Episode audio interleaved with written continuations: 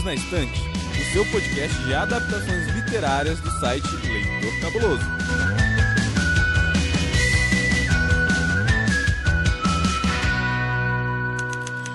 Olá, cabulosas e cabulosos! Sejam bem-vindos a mais um episódio do Perdidos na Estante, o seu podcast de narrativas e adaptações literárias. Nesse episódio de número 74, nós damos um respiro entre os nossos arcos e abrimos os nossos corações para falar de um livro que mexeu com a nossa cabeça e que acabou ganhando um lugar todo especial na nossa estante. Longe de fósforos, diga-se de passagem. O nome do livro é Pequenos Incêndios por Toda Parte. Eu sou Domenica Mendes, a sua apresentadora de hoje, e eu estou ainda digerindo esse livro. Eu não consegui abandonar ele, então o papo vai ser muito bom. E como eu não consigo enfrentar essa missão sozinha, estão aqui comigo o meu grande amigo Tiago Cordel. Alguém chama os bombeiros, por favor, porque o livro ainda tá pegando fogo até agora. Aí, Thiago, me fala que você não colocou fogo no livro de verdade. Não, não, foi só dentro de mim mesmo. Ah, então tudo bem. Já entendi por que você quer o bombeiro também depois dessa. Você se controla.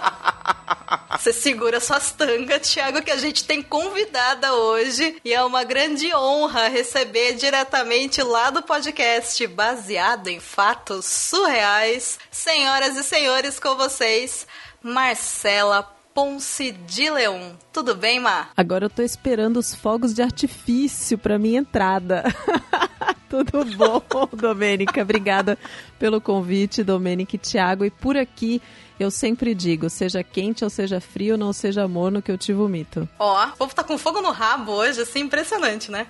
Tô adorando. Ainda bem que eu sou evangélica. Gente... Bom, esse livro realmente é uma delícia, então não vamos mais enrolar. Com você, ouvinte, agora é hora de você sentar na sua cadeira preferida, respirar fundo e relaxar nesse papo, porque hoje o tópico é livro. Bom, gente, essa é a primeira vez que a gente vai falar sobre algum dos livros da Celeste Ning. Segundo a Marcela, é assim que se fala o sobrenome dela. Se eu estiver falando errado, é isso. Paciência, desculpa aí. Mas como é a primeira vez que a gente está falando de uma obra dela aqui no Perdidos na Estante, a gente vai contar um pouquinho sobre quem ela é, para vocês terem uma ideia. Lembrando que esse livro que a gente está falando hoje, ele já foi resenhado lá no site do leitor. Então, se você é um tipo de ouvinte que gosta de ler resenhas, é só correr lá para o site leitorcabuloso.com.br que você encontra a resenha. Eu também vou deixar no post lá do site o link direto para a resenha para vocês conferirem, beleza? Sobre a vida da Celeste, o que a gente sabe é que ela é estadunidense, ela nasceu em 1980, então já está aí com seus 40 anos completos. E Pequenos Incêndios por Toda Parte é o segundo livro que ela escreveu. O primeiro livro se chama Tudo o que Nunca Contei, também foi publicado aqui no Brasil Intrínseca, então é bem fácil de vocês encontrarem. E esse primeiro livro ele foi lançado em 2014, então poucas diferenças aí de ano do primeiro para o segundo livro. O primeiro livro deu tão certo que ela ganhou vários prêmios, inclusive o Amazon Book of the Year. Mas pode ficar sossegado que hoje a gente vai falar sobre pequenos incêndios por toda parte e o episódio vai ser completamente sem spoilers. Tiago, por favor, nos conte sobre os dados do livro. É pra já. Little Fires Everywhere, ou, aqui no Brasil, Pequenos Incêndios por Toda Parte, foi lançado pela editora Intrínseca em 2018, com tradução de Júlia Sobral Campos e conta com 416 páginas. Marcela, Pode falar pra gente sobre o que diz Pequenos Incêndios por Toda Parte? Claro, claro, claro. Ele conta a história da fotógrafa Mia e da filha Pearl a partir do momento que as duas alugam a casa da família Richardson em Shaker Heights. E a partir daí vai se tratar toda uma história que envolve várias questões de maternidade, relacionamentos, raça, preconceitos, privilégios tudo baseado na relação entre esses personagens dessas duas famílias nessa cidade aparentemente perfeita. O livro já abre com uma coisa muito importante acontecendo, que aí vai ter várias e várias interpretações dentro da própria obra. E o que aconteceu lá, Marcela, de tão importante logo no primeiro parágrafo que já está exposto lá? Ah, esse é um truque, na verdade, que a Celeste usa nos dois livros, porque eu também li o livro anterior dela, ela faz do mesmo jeito. O livro começa com o fato do presente, que é um incêndio na casa da família Richardson. E a casa pegando fogo completo, eles saem da casa, os três filhos, a esposa, o marido não está em casa e a filha mais nova eles não sabem onde está e a casa está pegando fogo. É assim que começa o livro. E tudo dá a entender ali de que quem colocou fogo naquela casa foi a filha mais nova, que aparentemente, pelo que a gente sabe, lendo o primeiro capítulo, é como se fosse a filha problemática da família. E aí, a partir do capítulo 2, começa a se contar a história em flashback das coisas que aconteceram que levaram até aquele momento do incêndio da casa. Cara, isso é fantástico, né? Porque você já começa com uma coisa altamente impactante e ela pega na sua mão e vem te trazendo, falando: Shaker Heights é um lugar perfeito sabe? É aquele lugar onde tudo funciona, tudo é milimetricamente calculado, as pessoas sabem como devem agir. Aconteceu esse problemão que chacoalhou com esse lugar. Uhum. E ela dá algumas pistas sobre outras coisas, você continua, porque você fala, ah, tá bom, é todo mundo perfeito, nem acredito nisso, vambora. A hora que ela te volta pro passado, que ela cria essa segunda linha do tempo, e ela vai em ordem cronológica te contando o que tá acontecendo, quando chega lá no final, você nem lembrava que tinha acontecido um incêndio no começo da história, que é o porquê esse livro está sendo escrito, sabe? Uhum. Eu não sei se vocês tiveram essa sensação. No final eu fiquei, gente, é verdade, tinha uma casa pegando fogo, né? é, e eu acho muito interessante o como a presença de, de Shaker Heights, que é uma cidade real, né, em Cleveland, Ohio, não é uma cidade cenográfica, fictícia que ela criou, é uma cidade real, que a Celeste cresceu lá por um tempo. Eu acho muito interessante como ela coloca a cidade como um dos personagens do livro, né, com essa presença forte, com essas regras, com essa coisa organizada, com as pessoas com tudo planejado, assim, eu acho isso bem interessante, eu acho que isso é um dos elementos que faz com que a gente, durante o flashback e a história linear, a gente acabe até esquecendo do incêndio que abre o livro. Você também sentiu isso, Ti? Senti, senti sim. Essa escrita, né, da Celeste, eu não vou me atrever a pronunciar o sobrenome.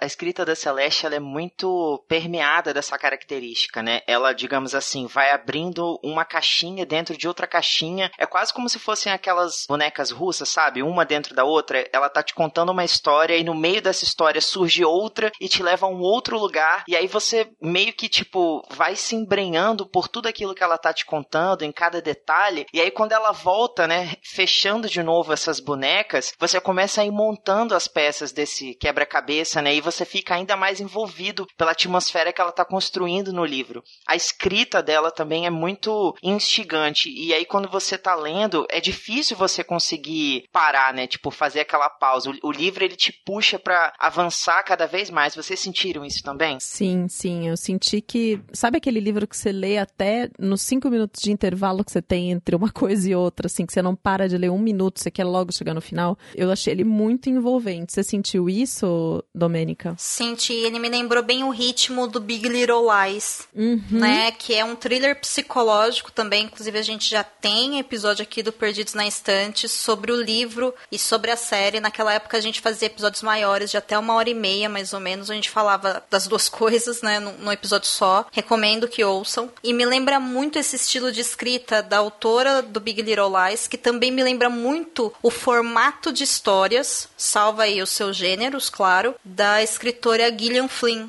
que é do Garoto Exemplar, sabe? Que são hum. obras escritas por mulheres, onde você não tem mulheres perfeitas, embora seja sobre sim mulheres e suas imperfeições. São obras sobre relacionamentos. E assim, são obras que você vai entrando e você vai mergulhando. Né? O Pequenos Incêndios por Toda Parte, para mim, eu resumiria ele dessa forma. É um livro que eu comecei a ler e eu ia mergulhando. E quanto mais eu lia, mais eu queria mergulhar. Eu não queria julgar os personagens. Eu queria mergulhar neles para tentar entender quem eles eram, sabe? O que está acontecendo? Por que, que vocês estão agindo assim? Por que, que você está pensando assim? Para onde isso vai te levar? Sabe?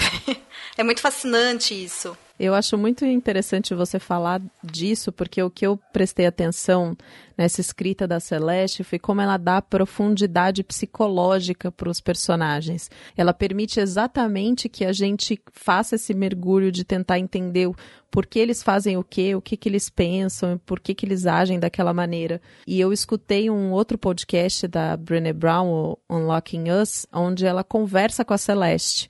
E a Celeste conta um pouco do trabalho criativo de produção do livro dela. Que ela fala que ela não escreve o livro de maneira linear, assim, tipo, era uma vez e ponto final. Primeiro ela cria o grosso da história, o arco narrativo da história. Aí ela vai, cada personagem, ela vai construindo ele em profundidade mesmo, assim. Onde ele cresceu, o que, que ele fez, o que, que aconteceu na infância, tudo para justificar as, as, decisões e as atitudes dele no presente. E aí ela vai escrevendo a história indo e voltando, presente, passado, futuro, presente, passado e futuro. Eu achei muito louco esse processo criativo e eu acho que ele é um dos elementos, exatamente para ela olhar esses personagens super profundamente, que permite que a gente dê esse mergulho, sabe? Uhum. Você sentiu essa profundidade psicológica dos personagens, Thiago? Senti sim. Principalmente em relação a Mia, que eu acho que é a personagem que a gente acaba visitando mais. Na realidade, uma coisa que me entregou muito, gente, eu não sei se vocês repararam isso também, mas a gente sabe que a questão, né, desse incêndio que abre o livro não é o único acontecimento que vai se desenrolar ao longo longo da narrativa, né? Existem vários outros pequenos incêndios, né, uhum. rolando durante a construção da história, mas eu achei legal porque, como a, a Marcela comentou, a Celeste ela parece ter uma, uma onipresença, né, dentro ali do livro, em que ela tá ao lado de cada personagem, cuja perspectiva ela tá narrando, mas ela não ocupa esse espaço de uma forma, digamos assim, de julgamento, sabe? Ela, ao mesmo tempo que ela tá ali te mostrando o melhor e o pior de um personagem, personagem, ela humaniza ele, te apresentando algumas características que os outros não sabem. Um dos meus trechos favoritos, sem dúvida, é as origens da Mia, e eu acho muito legal como só a gente que tá lendo, né, só a gente que tá de fora da história assistindo, a gente tem uma perspectiva geral do que levou aquela personagem a tomar aquelas escolhas. Uhum. Mas os outros que estão dentro da história vivendo aquilo ali, eles não sabem um terço do que aconteceu, eles não sabem o que levou aquele personagem até aquele lugar naquele momento. Uhum. E aí eles vão julgar só com a percepção que eles têm. E isso é fantástico, sabe? Te coloca numa posição de inquietude muito grande. Eu achei isso genial. Eu acho que coloca a gente numa posição quase de Deus, no sentido de que a gente tem mais informações que todos os personagens. Então a gente tem mais liberdade de conhecer os segredos e escolha se eu quero julgá-los ou não por suas escolhas e ações, sabe? Me pareceu muito essa possibilidade. Sobre essa questão do que a Marcela falou, né? Que ela ouviu esse podcast com a Bene Brown e a Celeste, ela conta como ela cria as histórias dela. Não sei se ela criou outro livro assim também, porque inclusive eu não li e quero ler depois de ler esse. É muito bom. Pois é, menina, você me falou e eu fiquei com vontade de ler. E aí eu fico pensando o quanto que o trabalho de uma boa edição fez total diferença nessa obra. Né? Porque uma coisa é escrita, depois todo esse monte de capítulos, eles têm que ser editados e reorganizados por uma terceira pessoa, para depois passar por um copydesk para ver se não tem buraco, para depois ser diagramado, sabe? Então assim, parabéns para quem trabalhou na produção desse livro e assim, meu Deus do céu, que tradução maravilhosa que a Júlia fez. Incrível, incrível. Não sei como é que tá o original, não sei se a escrita da Celeste realmente é tão fluida assim, mas olha, é espetacular a tradução desse livro, tá muito, muito bom. E para quem gosta do livro físico, gente, é intrínseca. que não é rouco, isso é bom, então as páginas são meio amarelinhas, uhum. tá bem dividido os capítulos, a letra tá num tamanho bacana, tá bem diagramado, então compensa sim investir no físico se quiser, mas a opção aí do e-book, principalmente em épocas né, de pandemia, é interessante. Então, Comprem esse livro, por favor, e leiam. Aproveitando aí a deixa, comprem pelo link do Leitor Cabuloso. Tipo, não custa nem um centavo a mais para você, mas ajuda a gente a continuar fazendo episódios legais como esse, beleza? Você sabia que tem livros, filmes, boxes, séries e todo um maravilhoso mundo de literatura? Você pode encontrá-los no Perdidos na Estante. A Domênica me conhece, ela sabe que isso para mim é muito importante. Eu sou apaixonado por autores que conseguem fazer a narrativa de forma visual. E eu não sei se é pelo fato de a Celeste ter feito, né, esse mestrado em belas artes e tudo mais, e a Mia também ser uma personagem que é artista visual, né? Ela não é só fotógrafa, mas ela também mexe com outras coisas, né, nesse campo da arte. E a, a forma como a Celeste descreve as fotos que a Mia tira, para mim assim foi um presente, sabe? Eu consegui pintar tudo dentro da minha cabeça, assim assim, foi maravilhoso, assim, para mim foi um presentão mesmo. O Pequenos Incêndios por Toda Parte, para mim, Ele é um livro que tem muitos e muitos temas, mas ele é um livro principalmente sobre relações familiares e suas consequências na vida das pessoas envolvidas. Especialmente ali criado em um bairro onde tudo é perfeito, é um bairro de classe média alta, então tudo tá sob controle o tempo todo, tudo é, como eu disse lá na abertura, né, milimetricamente calculado. Embora Shaker Heights, como a Marcela disse, é um dos personagens da história, isso acaba sendo muito importante, essa dinâmica, essa posição social que as pessoas têm na história também. E tudo está sob controle até não tá mais, como a vida acontece. E isso acontece na história a partir da abertura que a gente fica sabendo onde aconteceu um incêndio em uma das casas. No caso, a casa da Helena. Para vocês, pensando em uma questão de núcleos da história, quais são os núcleos que vocês encontraram no livro? No livro a gente é apresentado inicialmente, né, a família Richardson com a Helena e seu marido Bill, e eles têm esses quatro filhos, né? A mais velha, que é a Lexi, que é um orgulho, né, a cópia ali da mãe, a princesinha da casa e tudo mais, e os três mais novos, né, o Trip, que é basicamente o atleta da escola, o popular, o Moody, que é mais ou menos ali que está tentando se ajustar nessa fase de estar tá entrando no ensino médio, e a mais nova, que é a Easy, que é um pouco pouco mais desajustada, que ela não se encaixa muito nesse núcleo familiar. E aí, logo de cara, né, nessa família perfeita que mora. Gente, desculpa, mas tipo, é, Shaker Heights para mim me lembrou muito aquela cidadezinha do primeiro filme do Shrek, sabe? Onde mora o, o, o rei Farquaad. que logo eles chegam, tipo, na cabeça, shampoo, lave bem o seu pé. Tipo, a, a, cidade, ela tem um negócio de, tipo, até a grama da sua casa tem que estar na metragem correta, porque senão você vai ser multado, é sabe? um grande condomínio gigante com muitas pessoas ricas, só que em vez de um condomínio, é uma cidade. Exato. A sensação que dá, como a Domênica falou mesmo, é um condomínio gigante, mas na verdade é uma cidade que desde sua projeção, né, desde suas origens, ela foi idealizada para ser perfeita, né? uhum. né? Os criadores, inclusive, têm uma, uma espécie de filosofia, né, que motiva a criação e a manutenção tanto da cidade quanto as regras de convivência, né, entre ali os moradores e tudo mais. E aí a gente tem essa família, né, que são a Mia e sua filha Pearl, uma filha adolescente, que estão chegando ali dentro desse novo contexto, né? Elas também vão ser o, o principal núcleo em paralelo com a família Richardson e elas vão se ver pela primeira vez confrontadas, né? Com essa coisa de estar tá vivendo numa sociedade que é bem oposta a tudo aquilo que elas conhecem. Eu não sei se vale a pena a gente ressaltar que na escrita da Celeste existem alguns pontos que são muito sutis sutis, mas que aí a gente vai ver mais para frente na série, que já são um pouco mais afirmados, como por exemplo a questão racial. No livro, a Celeste não deixa muito claro que a Mia e a, a filha dela, Pearl, elas são negras, né? Olha, para mim não ficou nem um pouco claro. Eu cheguei a procurar alguns trechos do livro em que ela trabalha descrições físicas e ela em nenhum momento fala sobre a questão do tom de pele. Na hora de falar sobre a Bibi Chow, ela fala que a Bibi Shaw, ela... É asiática. Ela coloca, né, a questão racial nela. O que é muito curioso porque é inquestionável que a família da Helena é branca, mas não é só por uma questão de classe econômica. É porque o namorado da Lexi, ela diz que é negro e ela fala, né, que eles têm algumas divergências culturais. Eu não me lembro, assim, faz bastante tempo que eu li o livro e vou te confessar que enquanto eu estava lendo o livro, isso não foi uma coisa que me surpreendeu.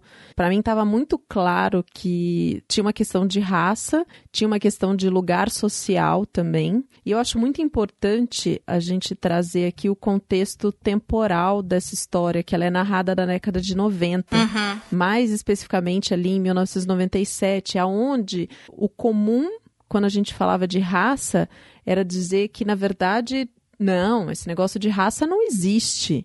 Na verdade, eu não, eu não vejo raça, todas as pessoas são iguais. Isso é muito característico da cultura americana desse período. Então, eu acho que propositalmente ela vai dando indícios muito sutis de quem são a Mia e a Pearl exatamente para entrar nesse lugar, sabe? Mas que quando conta, por exemplo, quem é o namorado da Lexi, vai dando elementos que te permitem saber que na verdade se trata de uma família de uma outra raça, entendeu? Uhum. Mas só pelo simples fato de ser uma mãe e uma filha sem um pai com uma condição social, financeira diferente da deles, elas já estão deslocadas muito naquele ambiente, né? Exatamente. Isso aí fica bem estampado. Sim, estão, mas o que eu pensei, considerando que eu sabia que era uma história que se passava nos Estados Unidos, é que elas poderiam ser descendentes de latinos, por exemplo. Nossa, isso nem passou pela minha cabeça. Que coisa, né? Poderia, porque os personagens não são estereotipados. Então, eu sabia que não era da mesma raça da família da Helena. Ok. Agora, se seria uma família é, negra ou latina, não sei. Pra ser sincero, eu nem achei que a questão da raça com a Mia e a Pearl era uma coisa tão importante assim. No livro, tá? Eu não senti isso. Na série é inquestionável que seja, porque as atrizes são negras e até a questão da pauta racial entre as duas famílias é muito importante. No livro, a questão da pauta racial não é entre o núcleo Helena e Mia. É entre o núcleo Helena, os McCullough, McCullough, McCulloch e a família Shawn. que se resume a Bibi.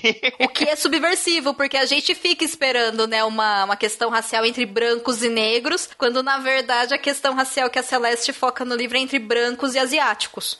De repente entra num silêncio, porque tá todo mundo pensando nisso. Exatamente. Vocês não tinham sacado isso? Eu vi, tô viajando muito na leitura que eu fiz. Não, na, na real, é um ponto de vista bem bacana. Por exemplo, essa questão que você trouxe sobre possivelmente a, a Mia e a Pearl serem latinas, né? É uma coisa que não tinha passado pela minha cabeça, mas eu acho que resulta muito do fato de a série ter afirmado isso, sabe? Logo na capa da série você vê que uma das protagonistas é negra. E aí quando você vê, tipo, uma é a Reese Witherspoon, e ela é branca, ela é loura, e outra é a Karen Washington, e ela é negra, então a gente já vendo ali a, a descrição mais ou menos dos personagens do livro, você meio que já associa, né? Eu não sei como é que foi pra Marcela que leu o livro antes, né, de ter esse burburinho da série, se ela conseguiu fazer uma leitura diferente, né, da, da etnia dos personagens. Como é que foi, Marcela? Pois é, eu tô, tô achando bem interessante, porque eu de fato li o livro bem antes da série. Eu só não tô conseguindo me recordar se eu cheguei a ver alguma imagem da série antes, porque eu li esse livro porque uma amiga minha começou a ler esse livro. E ela comentou: Ah, eu tô lendo esse romance aqui, muito legal, que tava lá na, na lista do New York Times, etc. E eu fiquei super curiosa e falei: Ah, vou ler junto com você. Ela me contou o que, que era o primeiro capítulo. Falei: Vamos ler juntas. Aí comprei o livro, acabou que eu li o livro, devorei e ela nem terminou de ler o livro. Ai, gente, quem nunca, né? Pois é.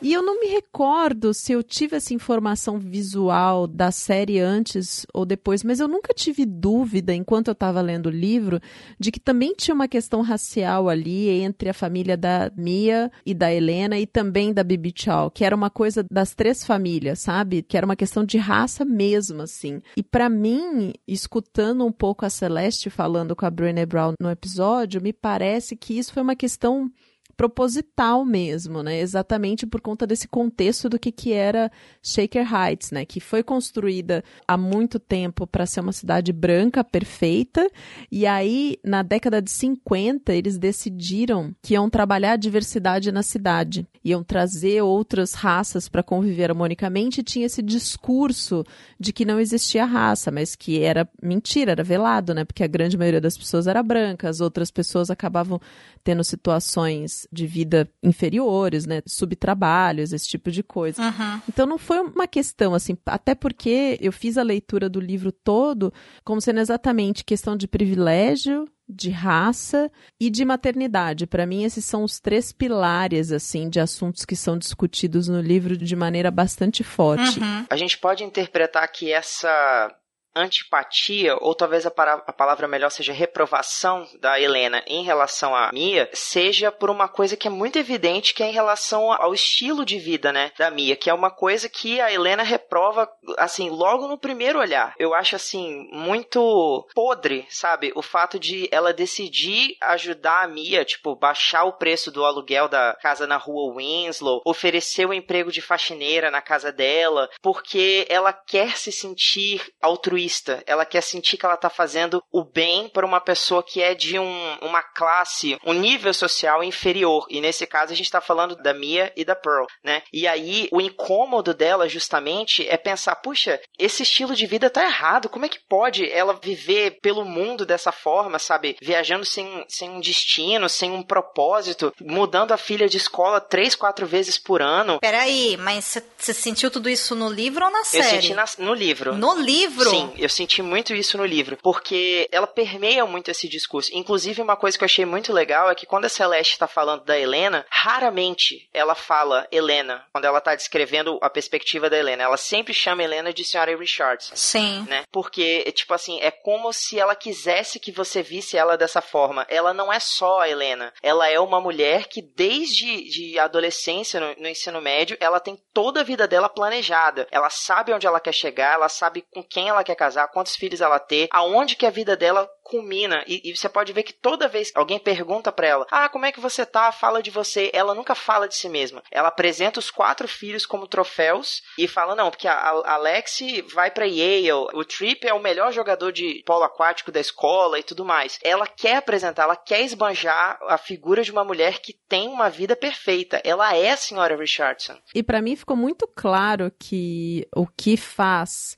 ela e a Mia terem um conflito é exatamente essa esse não aceitar da Helena com o estilo de vida da Mia. Exato. A Mia é quase uma afronta para Helena, sabe? Por isso que ela fica tão curiosa com ela e eu acho que por isso que ela coloca ela tão mais perto dentro de casa e convida ela para trabalhar e etc.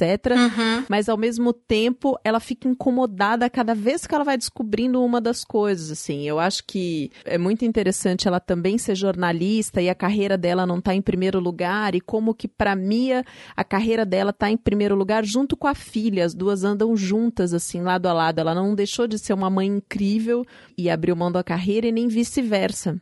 Então eu acho que é esse o embate que tem entre as duas personagens e ficou bem claro para mim no livro que isso era uma questão, assim. Eu acho que quando apresenta Shaker Heights, quando apresenta a questão da, das regras, quando elas têm aquela conversa do clube do livro, que a Mia fala uma coisa que as outras mulheres ficam assim meio incomodadas, e a sensação que eu tive lendo os trechos da Richardson é que também da Helena, né? É que também tem um, um contraponto dela com a filha mais nova, com a Izzy. Uhum. Que é, é quase como se ela se visse na filha, como se ela mesma tivesse toda aquela energia, aquela paixão, aquela vontade de fazer as coisas diferentes quando ela era mais nova, né? Esse questionamento e etc. E ela tivesse tentando encaixar a filha dela para ser como ela, né? Para formatar ela como ela. Então, por isso que elas brigam tanto ali durante a história toda. E eu acho que fica bem claro isso quando a gente vê a troca das filhas também. A gente sabe que tem uma aproximação da Pearl com a Elina, um pouco por deslumbre com a vida que eles têm e por ela e a mãe sempre terem essa vida nômade. Para mim isso fica muito claro logo no começo do livro, quando conta como que era a vida delas e como cada casa que elas moravam, a minha montava um, um laboratório das fotos e tal. E a aproximação da Izzy com a Mia, então, para mim, fica muito claro, assim, esse papel da maternidade e esse antagonismo entre essas duas personagens, sabe? Sim, sim, eu concordo. O, a história, Pequenos Incêndios por Toda Parte, basicamente tem, como você disse, três pontos principais. A questão familiar, que eu acho que não se resume somente à maternidade, porque os filhos têm uma relação própria e se eles não tivessem envolvidos, as mães não estariam apresentando para a gente o que, que é a visão delas de maternidade. Inclusive porque a maternidade também vai envolver o terceiro núcleo, que foi o núcleo que a gente não falou, que é da Bibi Shawn, que é uma outra questão totalmente à parte da, da história. Mas uma coisa que eu não senti no livro é que existe exatamente uma rivalidade entre a Helena e a Mia. O que eu senti foi: aconteceu. E a coisa foi saindo de controle no decorrer do tempo. Concordo, Domênica. Elas começam a ter atrito de verdade entre elas com relação à sua própria maternidade, mas não com relação ao exercer a maternidade para com seus filhos, a partir do momento onde começa na história um arco onde entra uma mãe que está em busca de conseguir a guarda de volta de uma filha, lutando na justiça contra uma família que tem a guarda dessa criança até então e não está disposta a devolver essa criança. Eu acho que é esse o ponto que une as duas nessa questão das divergências de maternidade e não necessariamente como que a Helena lida com os filhos dela ou como que a Mia lida com os filhos dela. Eu acho que essa camada do que a Helena faz e deseja para os filhos e o que a Mia faz e como isso influencia na vida da Pearl, isso vai só se juntar lá no final quando a gente vê qual que é o destino e as ações da Pearl, da Lexi, do Trip, do Mold, da Easy. Então ela vai costurando para mostrar isso pra gente, mas não é assim que ela mostra a questão da maternidade. Ei, você quer encontrar um mundo secreto de adaptações literárias? Sim, mas onde? Perdidos na estante. Marcela, antes da gente fechar esse episódio, aqui no Perdidos na Estante a gente tem um sistema de notas. Hum. Que vai de 1 a 5 selos cabulosos para você falar a respeito do que você achou desse livro. Eu gostaria de saber de você qual é a sua nota para o livro Pequenos Incêndios por Toda Parte, de 1 a 5 selos cabulosos, lembrando que pode ser nota quebrada. Por exemplo, eu dou 3 selos e meio. Qual é a sua nota para o livro? Eu dou 3,8 selos cabulosos para esse livro. Olha que específico. Já que pode ser quebrado. Porque ele não é um livro mediano, mas ele também não é um livro surpreendente. E aí eu fiquei pensando que a pessoa do outro lado vai pensar assim: nossa, mas ela leu, participou de dois podcasts sobre o livro, viu a série, mesmo assim 3,8? Sim, eu sou uma pessoa criteriosa. 3,8 selos cabulosos. E você, Ti, qual é a sua nota em seus cabulosos para o livro Pequenos Incêndios por Toda Parte? Eu tô muito feliz de ter lido esse livro. Ele foi uma redenção para mim, porque eu tava muito incomodado de não ter lido nada é, escrito para uma mulher, né, ainda em 2020, e não poderia ter escolhido um livro melhor. Eu me encantei muito pela narrativa e, e para mim, Thiago, são cinco selos cabulosos. Olha, favoritou, favoritou, Favoritei. colocou num lugar na estante, longe de fósforos. Eu não acredito. Esse livro falou comigo de muitas formas, e assim, eu tô muito, muito grato pela leitura. Então, certeza são cinco selos. Eu concordo com o Thiago nessa. Pra mim também essa foi uma das melhores leituras que eu tive no ano de 2020. E agora estou conflitante se eu dou quatro selos e meio ou se eu dou cinco selos cabulosos. Então eu vou tender pro máximo, que são cinco selos cabulosos, pelo seguinte: camadas de personagens. E como um livro bem escrito, com uma história simples e questões extremamente humanas, reverbera de maneiras diferentes em cada pessoa que lê. E reverbera de maneiras diferentes a cada vez que você relê. Nossa, então eu- eu- a gente tinha que fazer aqui que nem escola de samba. Tem uma nota para escrita, uma nota para profundidade dos personagens, uma nota para história. Já imaginou? Unidos de Shaker High. 10. Muito bom, muito bom. Chegamos então ao final de mais um episódio do Perdidos na Estante. A gente vai ficando por aqui. Você já sabe, eu sou Domênica Mendes e você me encontra lá no Twitter e no Instagram através de arroba Mendes e também através do projeto O Podcast é Delas, que você encontra tanto no site quanto nas redes sociais arroba O Podcast é Delas. E esteve aqui comigo o senhor Tiago Cordel. Mais uma vez, muito obrigado por essa oportunidade. Quem quiser bater um papinho comigo, podem me encontrar lá no Instagram ou no Twitter como arroba Thiago underline Cordel. E também esteve aqui a senhorita Marcela Ponce de Leão. Hum, e se você quiser encontrar esta voz no seu radinho de novo, corre lá no Baseado em Fatos Surreais, arroba BF Surreais, em todas as redes sociais e no meu perfil pessoal, arroba tudo que cabe aqui. Brigadão, Domênica, pelo convite. É um prazer ter te trazido pra cá, Marcela, de verdade. Obrigada a você por ter aceitado o convite. E ouvinte, muito, muito, muito, muito, muito obrigada pelo seu download. E você já sabe o que eu vou te dizer, o Perdidos na Estante faz parte do site Leitor Cabuloso. Então você encontra o post com todas as nossas redes sociais, as nossas indicações e também o link patrocinado para você em comprar esse livro incrível e continuar esse papo com a gente lá em leitorcabuloso.com.br. Não esquece de assinar o feed, não esquece de comentar. Se você tem vergonha de comentar no nosso site, você pode mandar o seu comentário por e-mail para contato arroba leitorcabuloso.com.br. Quem sabe o seu comentário não é comentado no próximo episódio, hein? E se você tem condições, se você pode nos apoiar, considere conhecer as nossas propostas e o nosso projeto lá no PicPay, arroba Leitor Cabuloso, ou lá no nosso Catarse, catarse.me barra leitor underline cabuloso. E na próxima semana a gente volta para conversar sobre a minissérie baseada no livro Pequenos Incêndios por Toda Parte, é uma minissérie recém-lançada pela Amazon Prime Video. Será que foi uma adaptação boa ou será que ficou meio meh? O que, que você acha, ouvinte?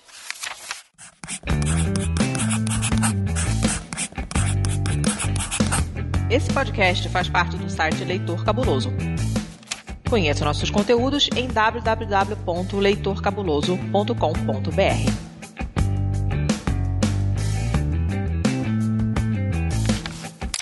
Você acaba de ouvir o episódio número 74 do podcast Perdidos na Estante. A apresentação é de Domênica Mendes, Tiago Cordel e Marcela Ponce de Leon. A pauta e edição são de Domênica Mendes. Só por share. Gente, eu preciso muito fazer xixi. Eu vou pegar mais água. Nossa, eu preciso, eu preciso levantar um minuto da cadeira e voltar também. Vou fazer xixi. Tá, Já vou volto. parar então. Ah, é, tem que parar a gravação. Tá, vou parar então.